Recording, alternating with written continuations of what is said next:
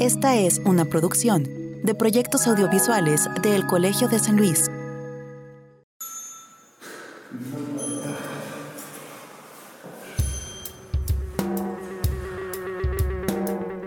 Seguramente este episodio lo están escuchando estudiantes, egresados o académicos del ámbito literario.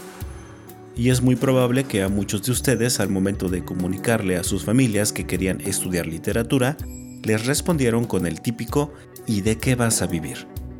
Y es que esta preocupación, que no es exclusiva de quienes se decantan por la literatura, sino de quienes deciden estudiar humanidades en general, brota de manera natural en un momento histórico donde el valor de la vida y las personas se mide en relación a lo que producen o ayudan a producir monetariamente hablando. Entonces, ¿qué le aporta la literatura a este mundo tan dinámico, desigual, tecnologizado y regido por los algoritmos?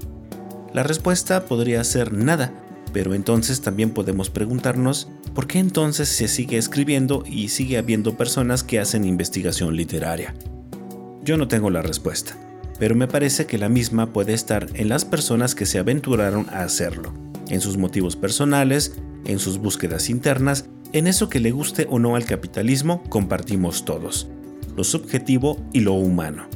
Por lo anterior, hemos preparado dos episodios especiales para hablar de la función y el valor de la literatura en un mundo como el de ahora y evidentemente en el del futuro ahora que la economía y la tecnología no nos están dando muchas respuestas, más bien incertidumbres.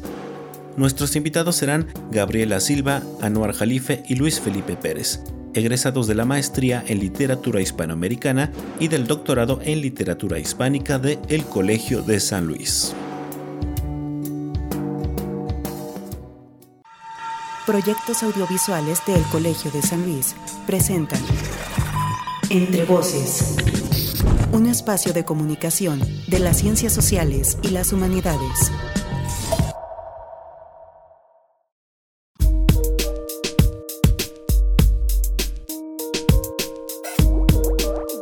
Damos inicio con el primero de los dos episodios de Entre Voces que hemos titulado Literatura y Futuro.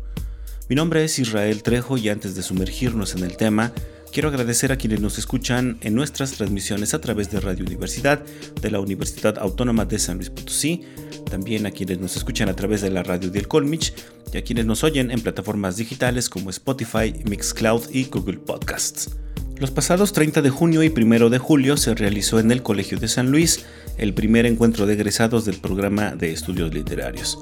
Una suerte de corte de caja para reflexionar algunos temas como la situación laboral, la divulgación de la literatura, la investigación, la escritura creativa y en general de la pertinencia de la literatura en un mundo donde desde hace algunos siglos, digamos prácticamente desde la creación del concepto moderno de ciencia, eh, se ha relegado a un segundo plano pues a la literatura y en general a las humanidades o cualquier aspecto social que tenga que ver con el pensamiento y la reflexión. Entonces, quisimos trasladar la discusión a Entre Voces y para eso invitamos a seis egresados y egresadas de los posgrados de literatura de El Colsan para que hablen de estos temas en estos episodios especiales. En esta ocasión, ellos son quienes nos darán sus testimonios.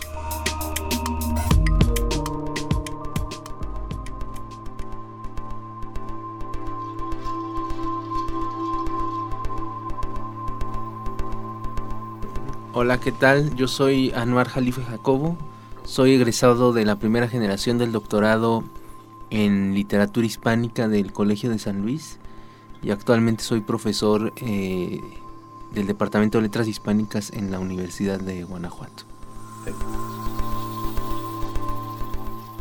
Soy Gabriela Silva Ibargüen, soy egresada de la maestría de literatura hispanoamericana la tercera promoción.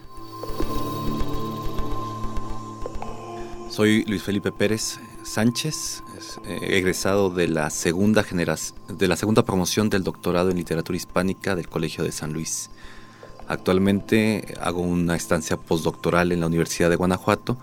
Asimismo soy eh, profesor en, la, en el Departamento de Letras Hispánicas y hago funciones eh, de botarga cultural en mis comunidades.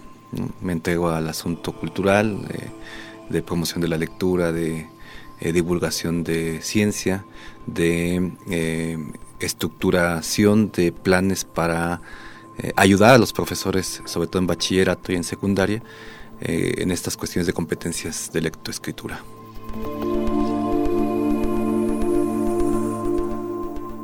Un primer acercamiento para conocer la importancia y la pertinencia de la investigación literaria puede ser a través de las historias personales de quienes decidieron seguir ese camino. Porque ante un mercado laboral que gira en contra del arte, la cultura y la reflexión, sigue habiendo personas que se interesan por las humanidades y en particular por la literatura? ¿Cuáles fueron los contextos o subjetividades que dieron pie a esa elección? Tal vez ahí puede estar parte de la clave para entender la valía de este tipo de disciplinas. Esto es lo que nos contestaron los egresados que nos acompañan en este episodio.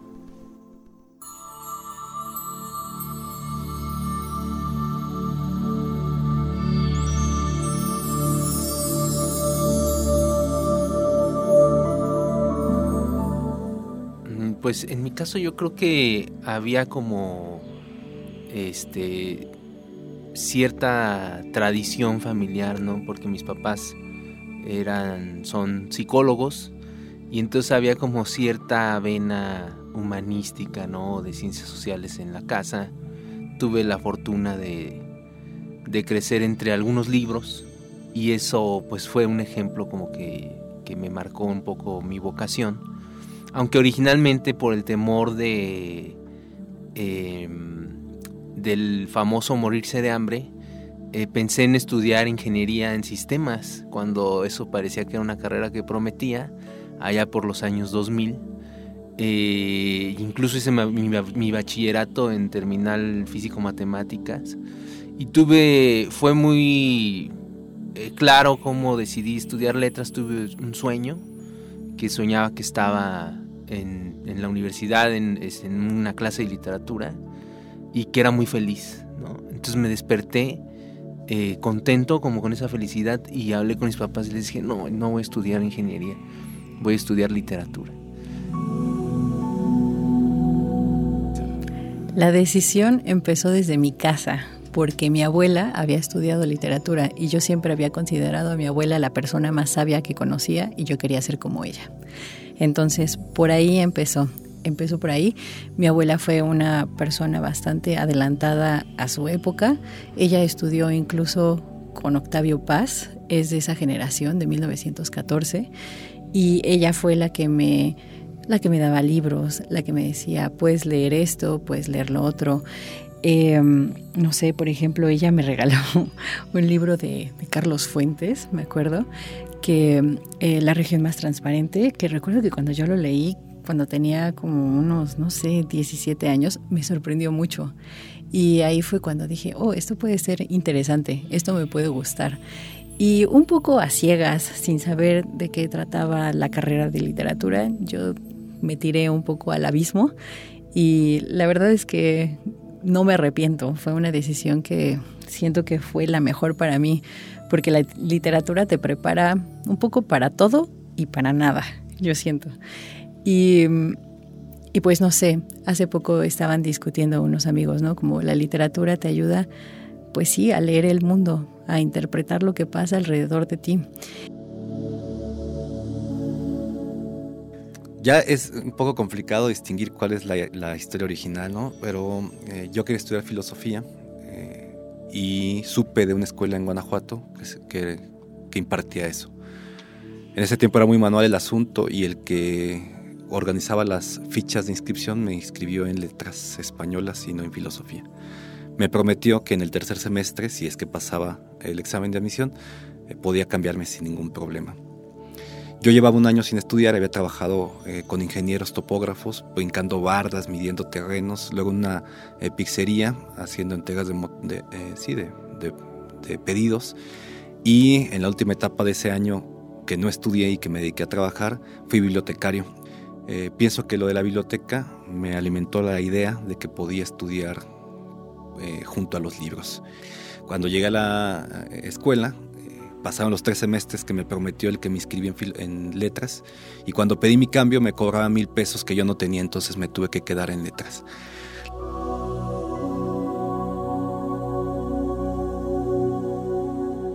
Tomar una decisión de este tipo no debe haber resultado sencillo. Las tendencias del mercado laboral actual requieren otro tipo de perfiles. El discurso de la macroeconomía, que necesita producir y producir a gran escala, no tiene tiempo para la reflexión y da preferencia a ingenieros, tecnólogos, economistas, contadores, etc. En general, elegir una carrera humanística genera dudas y preocupación en los círculos cercanos como la familia y los amigos. Sería mejor para ellos algo más tradicional y requerido, como un médico, un ingeniero en sistemas o qué sé yo. La inseguridad que se siembra en los chicos que deciden ir por el camino de la investigación literaria puede representar entonces uno de los primeros retos a vencer.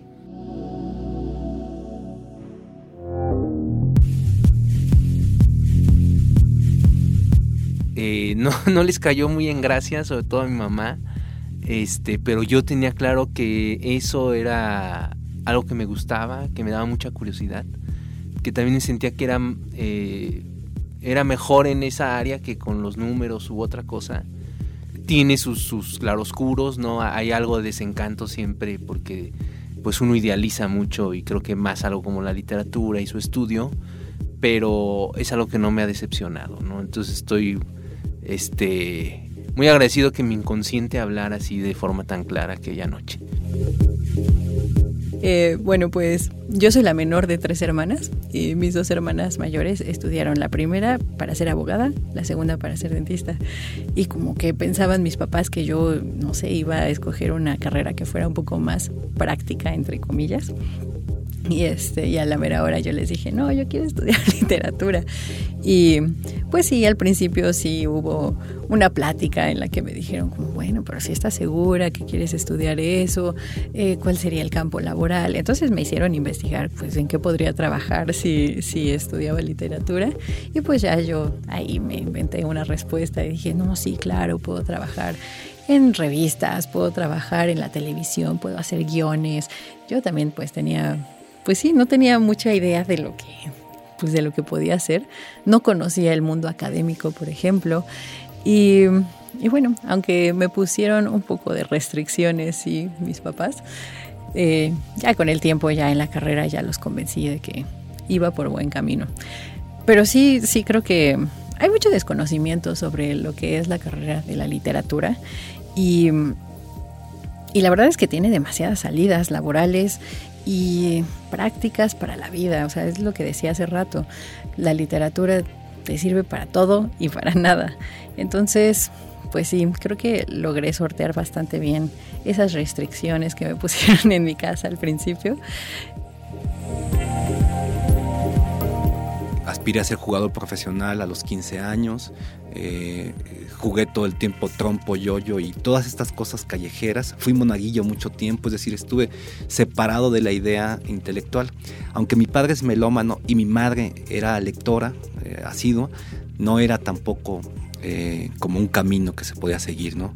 Eh, estaba más bien entre contadores, médicos, abogados, mi posibilidad. Pero conforme ha pasado el tiempo he ido como expurgando, un poco como si fuera material de destilación, eh, momentos específicos en donde pudo haberse formado por lo menos la estructura para irme a letras o a esto que ahora es, que me parece que se consuma cada vez más, incluso eh, a pesar mío. Esto lo descubrí hace relativamente poco porque me entregué un proyecto autobiográfico y eh, mi pregunta es esta misma que me haces, ¿de dónde el asunto de la lectura? Con mucha pasión me parece que me dediqué a leerme todo lo que se podía.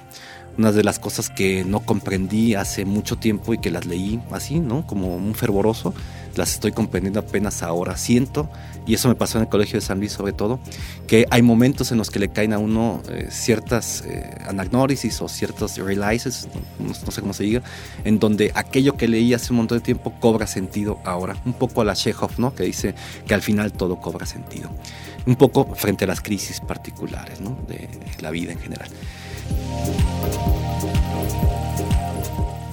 Otro aspecto a considerar es que al momento de pensar en la literatura como futuro, puede generarse una disyuntiva entre dedicarse a la creación literaria como tal o a la investigación.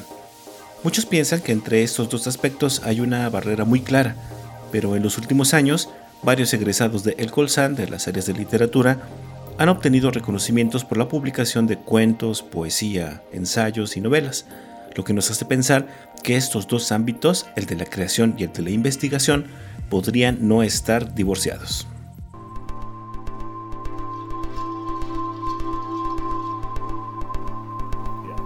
Yo todavía quiero ser escritor. Sueño con que este me va a firmar anagrama y ya voy a dejar la academia para siempre. Este, pero creo que ya no va a pasar.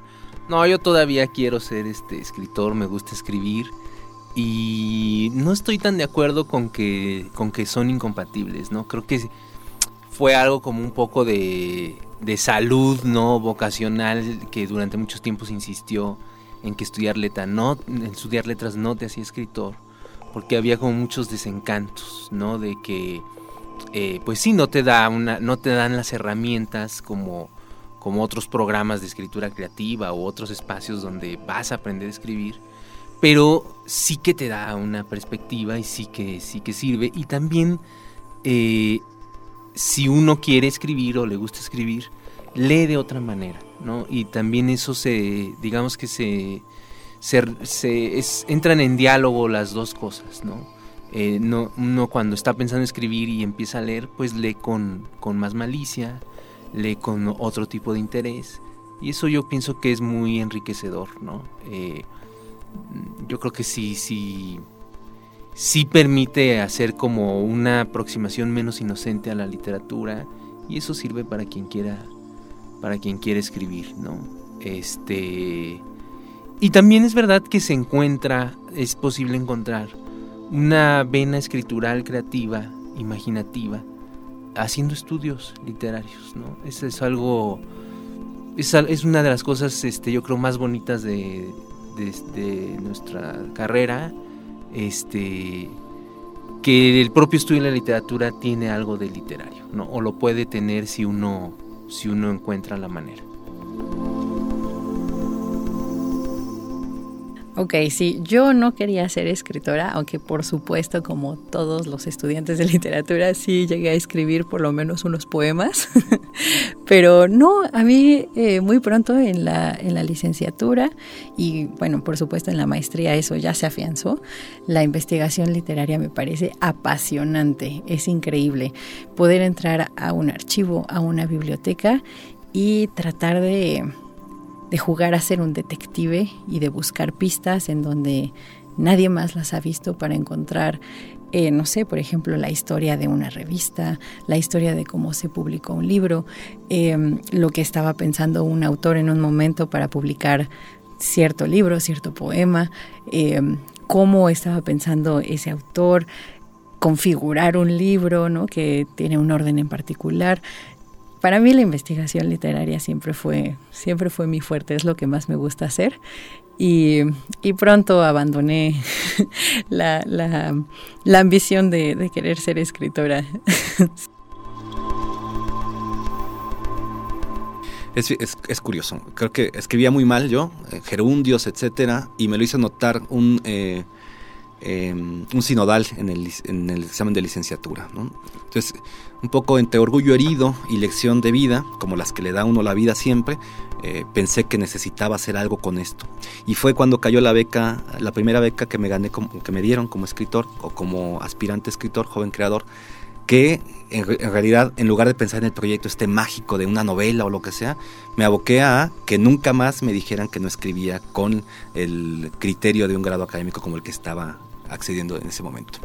Pienso que por otro lado, una de las cosas que me sucedió cuando me fui a Puebla es que me di cuenta que había escrito eh, desde la preparatoria más o menos sin saber qué estaba en ese asunto. Eh, yo estuve en un internado y una de las eh, actividades eran estos ejercicios espirituales para semanales, ¿no? o bueno, que duraban una semana, y unas franciscanas misioneras nos dieron un, profundo, muy, muy, muy límite con el psicoanálisis, eh, ejercicio espiritual, muy miliciano, eh, en el más eh, profundo de los sentidos. Y una de las cosas que nos pedían era hacer un diario. En ese tiempo le escribía a Dios, por supuesto, a, una esfera superior a mí, pero ahí empecé a escribir con mucha libertad.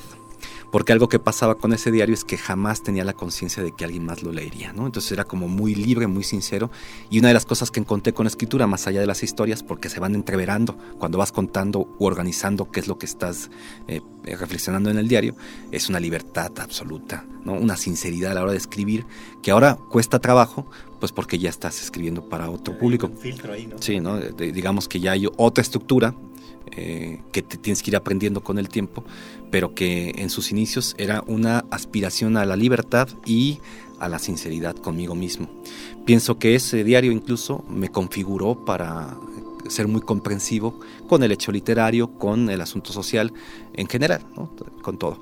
Y luego han caído cosas que dan dinero y que te profesionalizan, que te hacen responsable de ese dinero que estás cayendo, que te está dando por tal. Entonces me fui a la Fundación para las Letras Mexicanas dos años.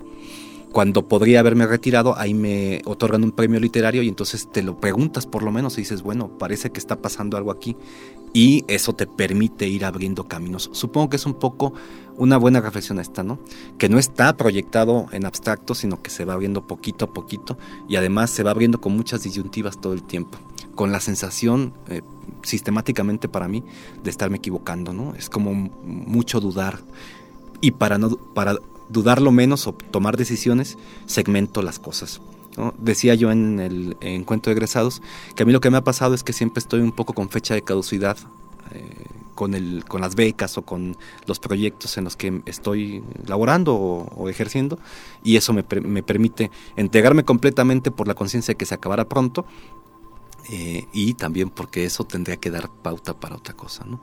Eh, y esas cosas han dado. ¿no? Eh, algunos libros, mucho contacto con lectores y una vocación que yo no sabía que podía tener, o sí, que es una especie de misionero de las redes de lectura. ¿no?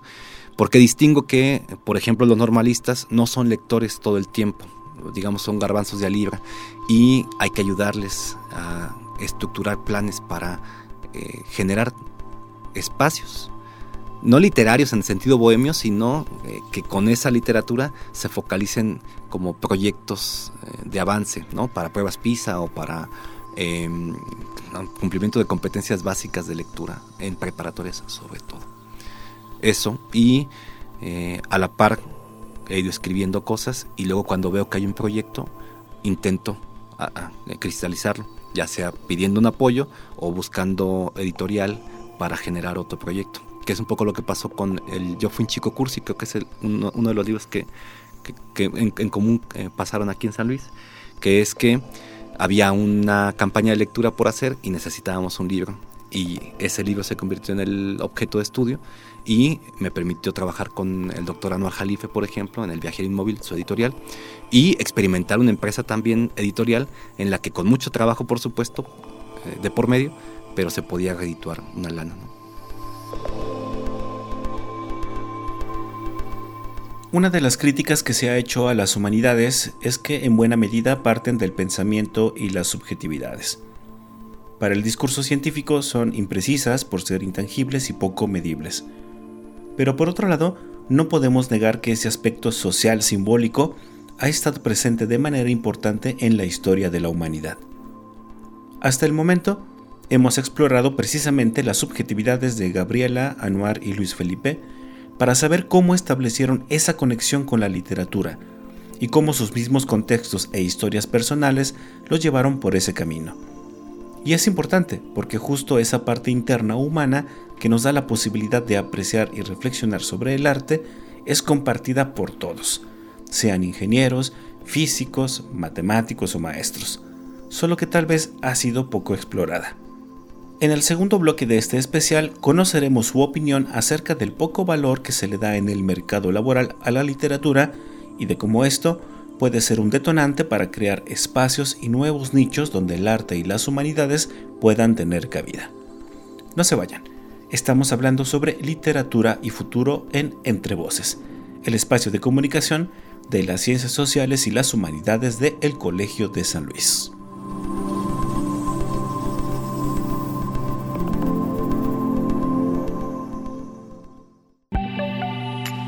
Estás escuchando Entre Voces, el programa de radio del Colegio de San Luis. Contáctanos radio arroba colsan.edu.mx o visita nuestro micrositio web entrevocescolsan.wordpress.com.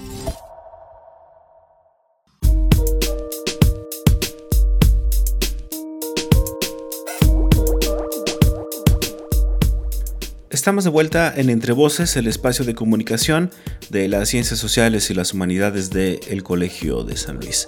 Y continuamos con el primero de los dos especiales que preparamos sobre literatura y futuro. Yo soy Israel Trejo y si están comenzando apenas a escucharnos, les recuerdo que hoy presentamos los testimonios de tres egresados y egresadas de los posgrados de literatura de El Colsan. Ellos son Gabriela Silva, Anuar Jalife y Luis Felipe Pérez, y con ellos charlamos sobre algunos de los temas que reflexionaron hace algunas semanas en el primer encuentro con egresados del programa de estudios literarios de El Colegio de San Luis. Antes de escucharlos nuevamente, les quiero recordar que visiten las redes sociales del área de proyectos audiovisuales de El Colsan. Estamos en Facebook y en Instagram como Colsan Media y ahí podrán encontrar contenidos no solo relacionados con entre voces, sino también videos, fotos o infografías dedicadas a comunicar temas de ciencias sociales y humanidades que trabajan algunos investigadores del Colegio de San Luis, Centro Público de Investigación de El CONACIT. Uno de los aspectos en donde más hubo discusión en el encuentro del programa de estudios literarios fue el del mercado laboral, que ya de entrada pensar en términos de mercado desde una disciplina humanística hace ruido pero que sin duda es importante porque es parte del contexto actual y es justo donde se responde a esa pregunta de la que hablaron nuestros entrevistados al inicio, de qué vas a vivir. ¿Son limitadas las oportunidades para los egresados de las carreras literarias? Escuchemos a Gabriela, a Anuar y a Luis Felipe hablar sobre este tema.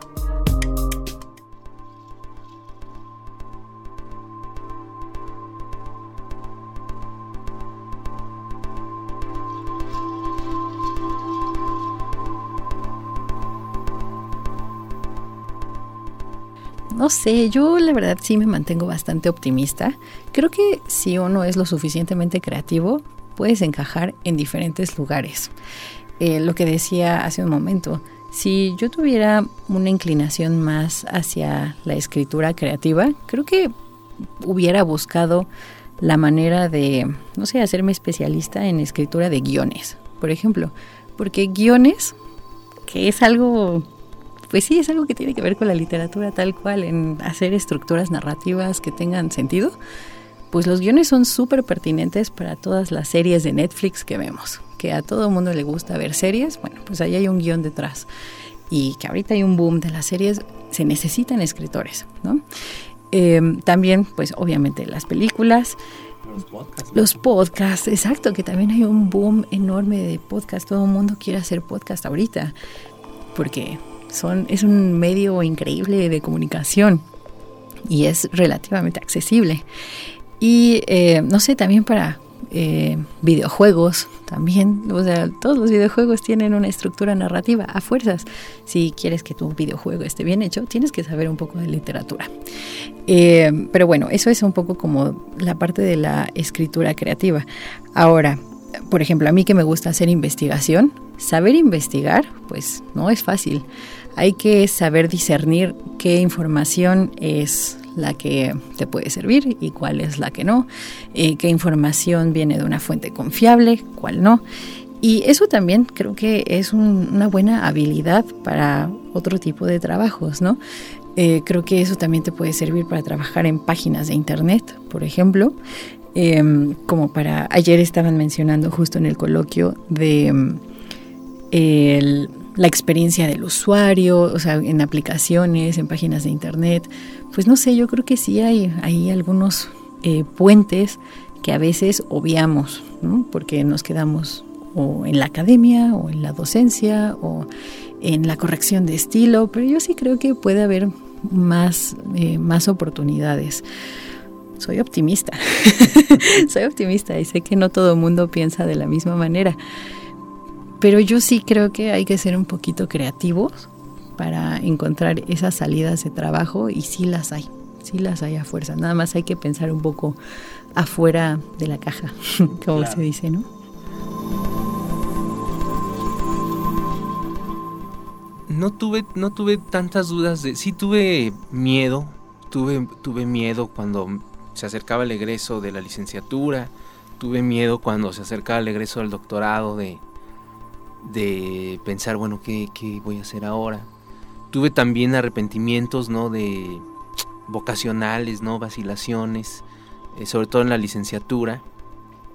Eh, pero un poco, digamos, a toro pasado, este, pues pienso que eh, no sortea los problemas, ¿no? Se sabe bien cómo, este, pero a veces las cosas se acomodan, a veces la vida avanza. Con toda su complejidad y eh, pues ante, las crisis, digamos que, se despiertan como capacidades de supervivencia y uno, sale adelante. Entonces, yo, por ejemplo, tengo la fortuna de que nunca he estado sin empleo. Este, o he tenido trabajo, o he estado con una beca. Nunca he estado un mes que yo diga, ¿qué voy a hacer? ¿no? Desde antes de egresar incluso. Entonces, creo que también tengo con mucha suerte eh, no todos tienen la misma suerte. Eh, pero viéndome a la, distancia, pues pienso que, que nada, que uno, que uno encuentra las, soluciones y que eh, hay que echar mano de la gente que se conoce, de las redes, confiar en lo que uno sabe, poner manos a la obra, no angustiarse tanto. y creo que así se solucionan las cosas como todo en, la vida. Pero sí, sí es un camino donde hay este, altibajos, ¿no? Mi padre se fue hace 22 años al Gabacho, ¿no? Y aunque mandaba lana, éramos cuatro y había, habíamos, bueno, cuando yo estaba en universidad ya éramos los cuatro en universidad. Entonces yo me sentía muy responsable. Además, digamos, el proyecto era que el médico, que es mi hermano mayor, pues en algún momento le remunerara, pero mientras tanto era más larga su carrera que la mía. Entonces yo ahí me metí como en un, en un punto en el que ya necesitaba sacar dinerito. Entonces, persiguiendo becas, etcétera, intentaba no estorbar en el gasto familiar. Eh, yo salí de la universidad con los mismos temores que sale, supongo, cualquiera, ¿no?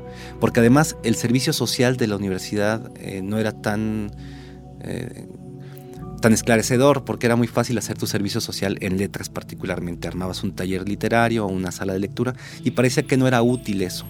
Conforme pasa el tiempo te das cuenta que eso eh, conformó una estructura que ahora utilizo incluso monetariamente, no empresarialmente.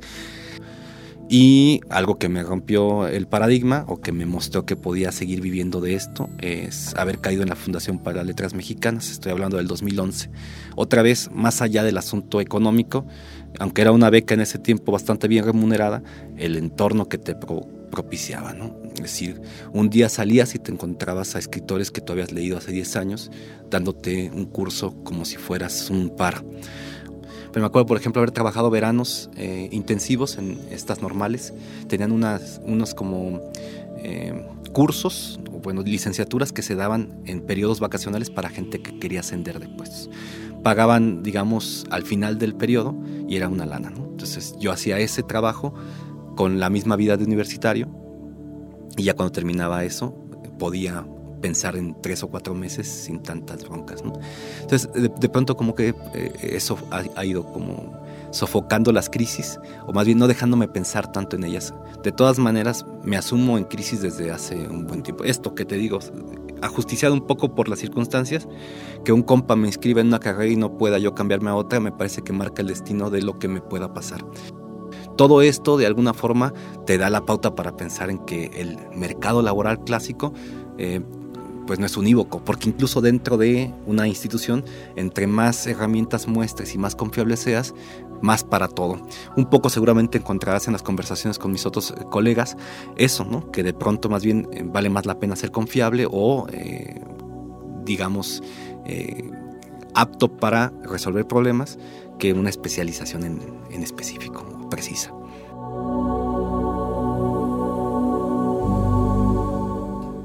Como podemos ver, los testimonios que recién escuchamos no son del todo pesimistas. Sin embargo, sigue quedando la desazón de que tal vez un investigador literario pueda tener complicaciones al momento de egresar y buscar un trabajo. ¿Es la autogestión o el autoempleo una alternativa? ¿O alguien debería generar una política o propuesta para revertir las tendencias del mercado laboral? ¿Deberían las instituciones académicas que imparten carreras literarias tomar acción para ofrecer un campo de trabajo a sus egresados? ¿De quién entonces debería ser la iniciativa?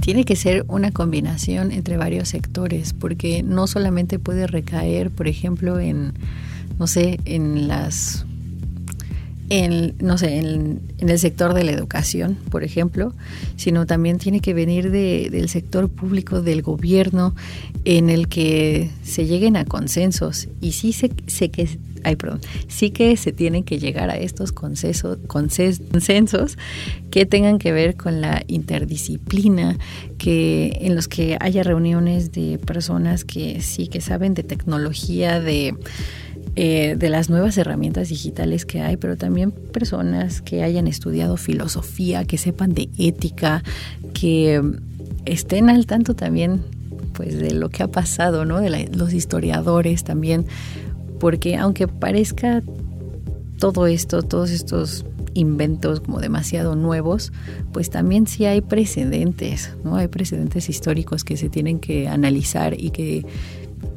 no funciona si solamente un sector de la sociedad eh, los, los trata de, de manipular, los trata de, no sé, de, ah, ¿cómo decirlo? De cooptar, de... exacto, sí, sí, sí. Tiene que ser algo muchísimo más plural, ¿no? Con muchas visiones, muchas perspectivas. ¿no? Que lo que hay que cuidar es el aspecto disciplinario y que lo más rico de estas carreras es eh, meterse hasta el fondo de, del asunto de nuestras disciplinas. Este, que no suelen ser muy redituables ni, ni, generadoras de capital.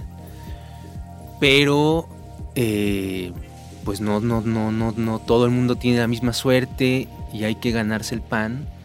Eh, entonces, creo que cada vez soy más flexible en, esa, en ese aspecto y pienso que sí, poco a poco los programas de literatura tienen que ir flexibilizándose, abriéndose, eh, para ampliar un poco el horizonte laboral, ¿no? Y que los egresados puedan este, tener otro tipo de oportunidades.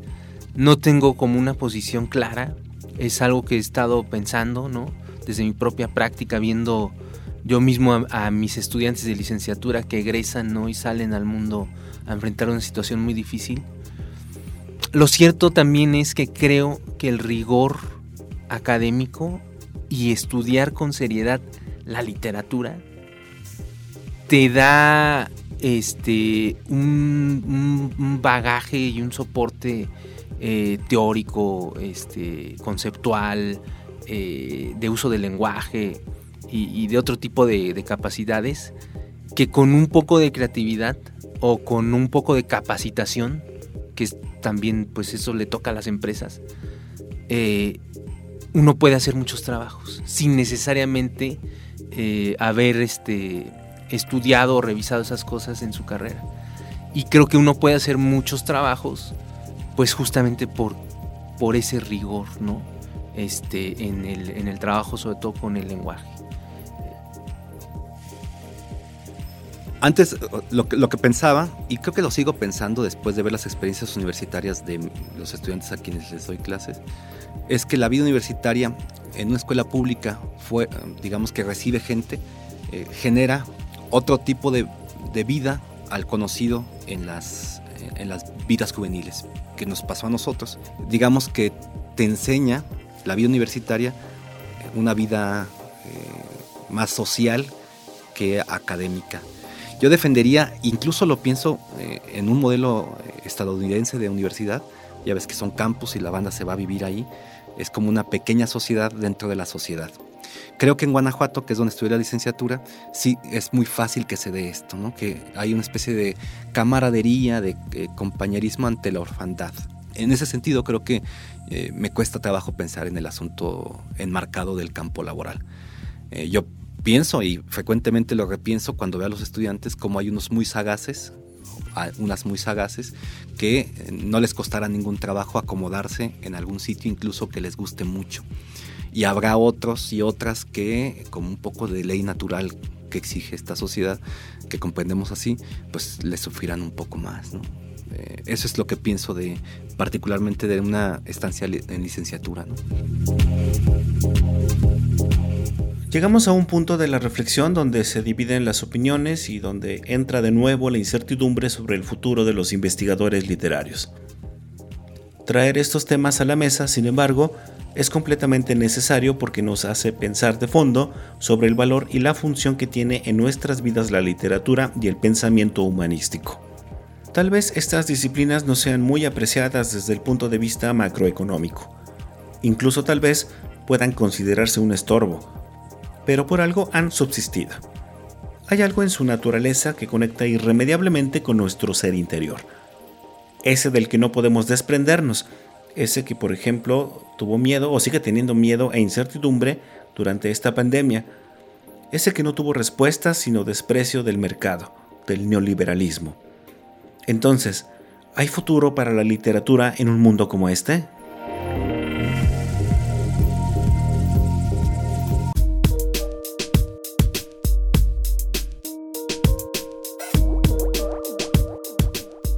La literatura es indispensable en este momento. Y yo lo veo con mis alumnos que tienen 13, 14 años, como eh, después de haber vivido dos años de mucha incertidumbre, de mucha desesperación, de vivir situaciones bastante difíciles en sus casas, cómo la literatura de verdad les puede ayudar a no escapar de la realidad, porque la literatura pues sí sirve para eso, pero no solamente para eso, sino también para tener empatía, que es importantísimo ahorita en este momento en el que creo que después de dos años de encierro y de mucha incertidumbre y de mucho dolor, eh, la empatía con los demás es muy, muy importante. Ponerte en los pies de la otra persona, tratar de imaginar qué es lo que esa persona vivió y pasó, puede ser una experiencia completamente distinta a la tuya. Bueno, la literatura te ayuda a eso.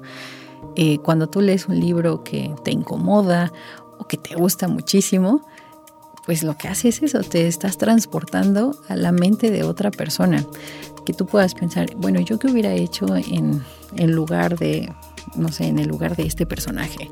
¿Qué hubiera hecho yo? Y creo que la literatura de verdad es buenísima para eso. Y puede ser que ¿cómo decirlo? Puede ser que a los ojos de la gente en general, pues sea inútil, ¿no?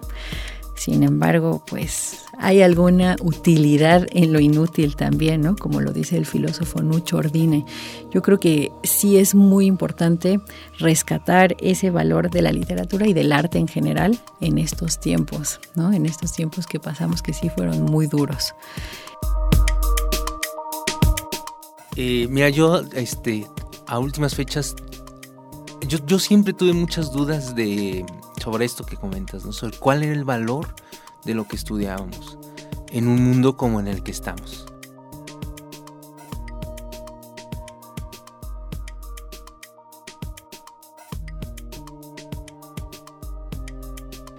Y a últimas fechas eh, me he convencido de todo lo contrario, ¿no?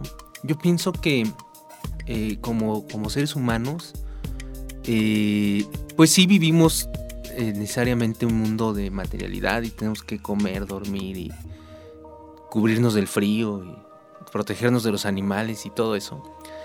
Pero también y justamente lo que nos hace humanos es que vivimos un mundo simbólico, ¿no? Y ese mundo simbólico para nosotros, a diferencia de cualquier otra especie, es tan importante como el material buena parte de nuestra felicidad la encontramos ahí y también buena parte de nuestra miseria, de nuestra infelicidad, de nuestra angustia, eh, está ahí en lo simbólico. Entonces, es muy importante que trabajemos eso, es muy importante que reflexionemos sobre esa parte, eh, que la conozcamos, eh, es fundamental. Es fundamental porque es la mitad de nuestra vida. Entonces sí, creo que, creo que las humanidades son fundamentales. Creo que también sería importante darle un giro, irle dando un giro justamente para que no sea un asunto elitista, un asunto desvinculado de la realidad social, desvinculado de los otros, eh, sino ir encontrando la manera como de, de, conectarnos ¿no? con, con, otras personas, de, de vincularnos más profundamente con nuestro entorno. Ahora pienso ¿no? que se, se promueve mucho el conocimiento de sí mismo para eh, no sé si para la felicidad, pero por lo menos para entender qué está pasando en el mundo, en su mundo, y cómo más o menos paliar las relaciones sociales. Y pienso que en, el fenómeno literario está todo, todo ahí, porque finalmente es la pregunta eh, estética, es decir, de sensibilidad sobre lo que nos tiene aquí en esta mermada eh, sociedad, ¿no? Eh, y a nivel personal, a mí me parece que lo que me significa es una especie de refugio también, sin pensar en una cuestión de isla, sino como ante la complicación de comunicarse con los otros, de pronto uno encuentra métodos o estrategias en la literatura para, no sé, ¿te acuerdas de Blee? El Transformer que no tenía voz y que cuando quería comunicar algo lo hacía como por estaciones de radio y aparecía una canción. Eh, asumo que a muchos nos pasa lo mismo, ¿no? Cuando queremos acercarnos a alguien, tenemos esto simbólico de lo que hablaba, del que hablaba Noir, que nos permite eh, tender el puente, si es que lo queremos hacer, igual para eh, romper con una bomba esa, ese, ese, pues esa relación, ¿no? esa sociedad. ¿no? Es, como dices, como dice Anuar, somos eminentemente simbólicos. Este es Casirer, uno que leí y que no entendí hace muchos años y que declara eso, que una de las cosas que podemos decir es que somos seres simbólicos, es decir, que siempre estamos resignificando las cosas. Y otra cosa importante del mismo tiempo, los 20, los 30 del siglo pasado, es entender que eso simbólico además nos causa curiosidad. Dice Bachelard, un eh, psicoanalista, eh, también crítico literario, que el ser humano es el único que quiere saber qué está pasando en el, dentro del juguete, en este caso la mente, ¿no? Y pienso que eso es inevitable, incluso para los que se, asumen muy alienados. Siempre están pensando, incluso utilitariamente, cómo hacer para que su eh, crew o su equipo eh, trabaje como él quisiera. ¿no? Es decir, al final de cuentas hay una curiosidad sistemática frente a la mente humana y de paso y de refilón e inherentemente lo que está aquí en el externo, ¿no? en el corazón humano, sea lo que esto sea.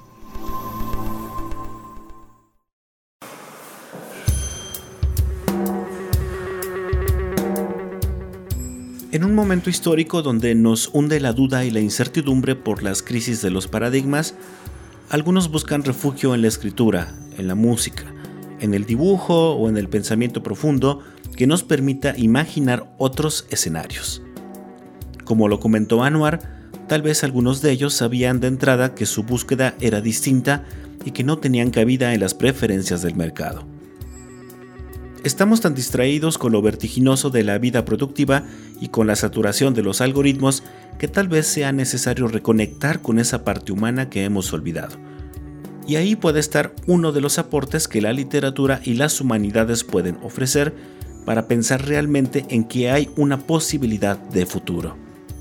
En el próximo episodio conoceremos el punto de vista de tres egresadas y egresados más, Alejandra Ruan, Emiliano Delgadillo y Gabriela Nájera. Hasta entonces me despido. Soy Israel y esto fue Entre Voces, el espacio de comunicación de las ciencias sociales y las humanidades de El Colegio de San Luis. Esto fue Entre Voces espacio de comunicación de las ciencias sociales y las humanidades. Producción. Proyectos audiovisuales del Colegio de San Luis. Conducción y contenidos. Israel Trejo Muñiz. Realización. Lucero Negrete Espino.